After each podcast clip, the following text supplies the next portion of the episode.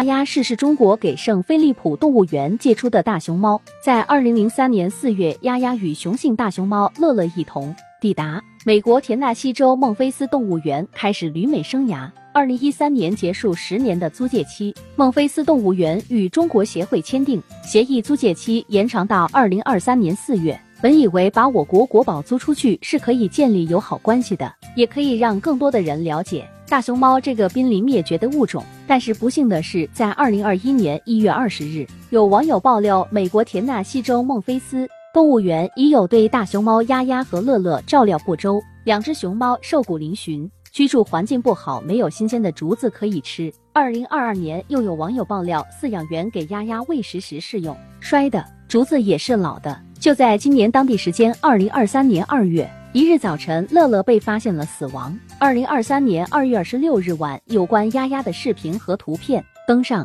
美国纽约时代广场大屏幕。华人看到丫丫极其不好的状态后声援丫丫一定要平安回家。今年三月，我国北京动物园表示已经为丫丫的回来做好了准备，配备经验丰富的饲养员和丫丫的食物。三月八日，中国协会发布关于美国孟菲斯。动物园大熊猫合作有关进展情况的通报表示，按照国家主管部门已经安排专家在孟菲斯动物园协助照顾丫丫回国。九日，中方已完成了所有丫丫回国的审批事项。十三日，美国鱼类及野生动物管理局 o s p r o s 官网正式公示孟菲斯动物园申请。将丫丫转交到中国动物园的文件，为期三十一天，截止四月十二日将发放许可证。大熊猫是我国的国宝，是我国的象征，是我国十多亿人口所喜欢、所尊重的，是不可以被欺负的。现在动物园也有时时刻刻的直播丫丫的生活，让我们一起关注丫丫，一起迎接丫丫回家吧。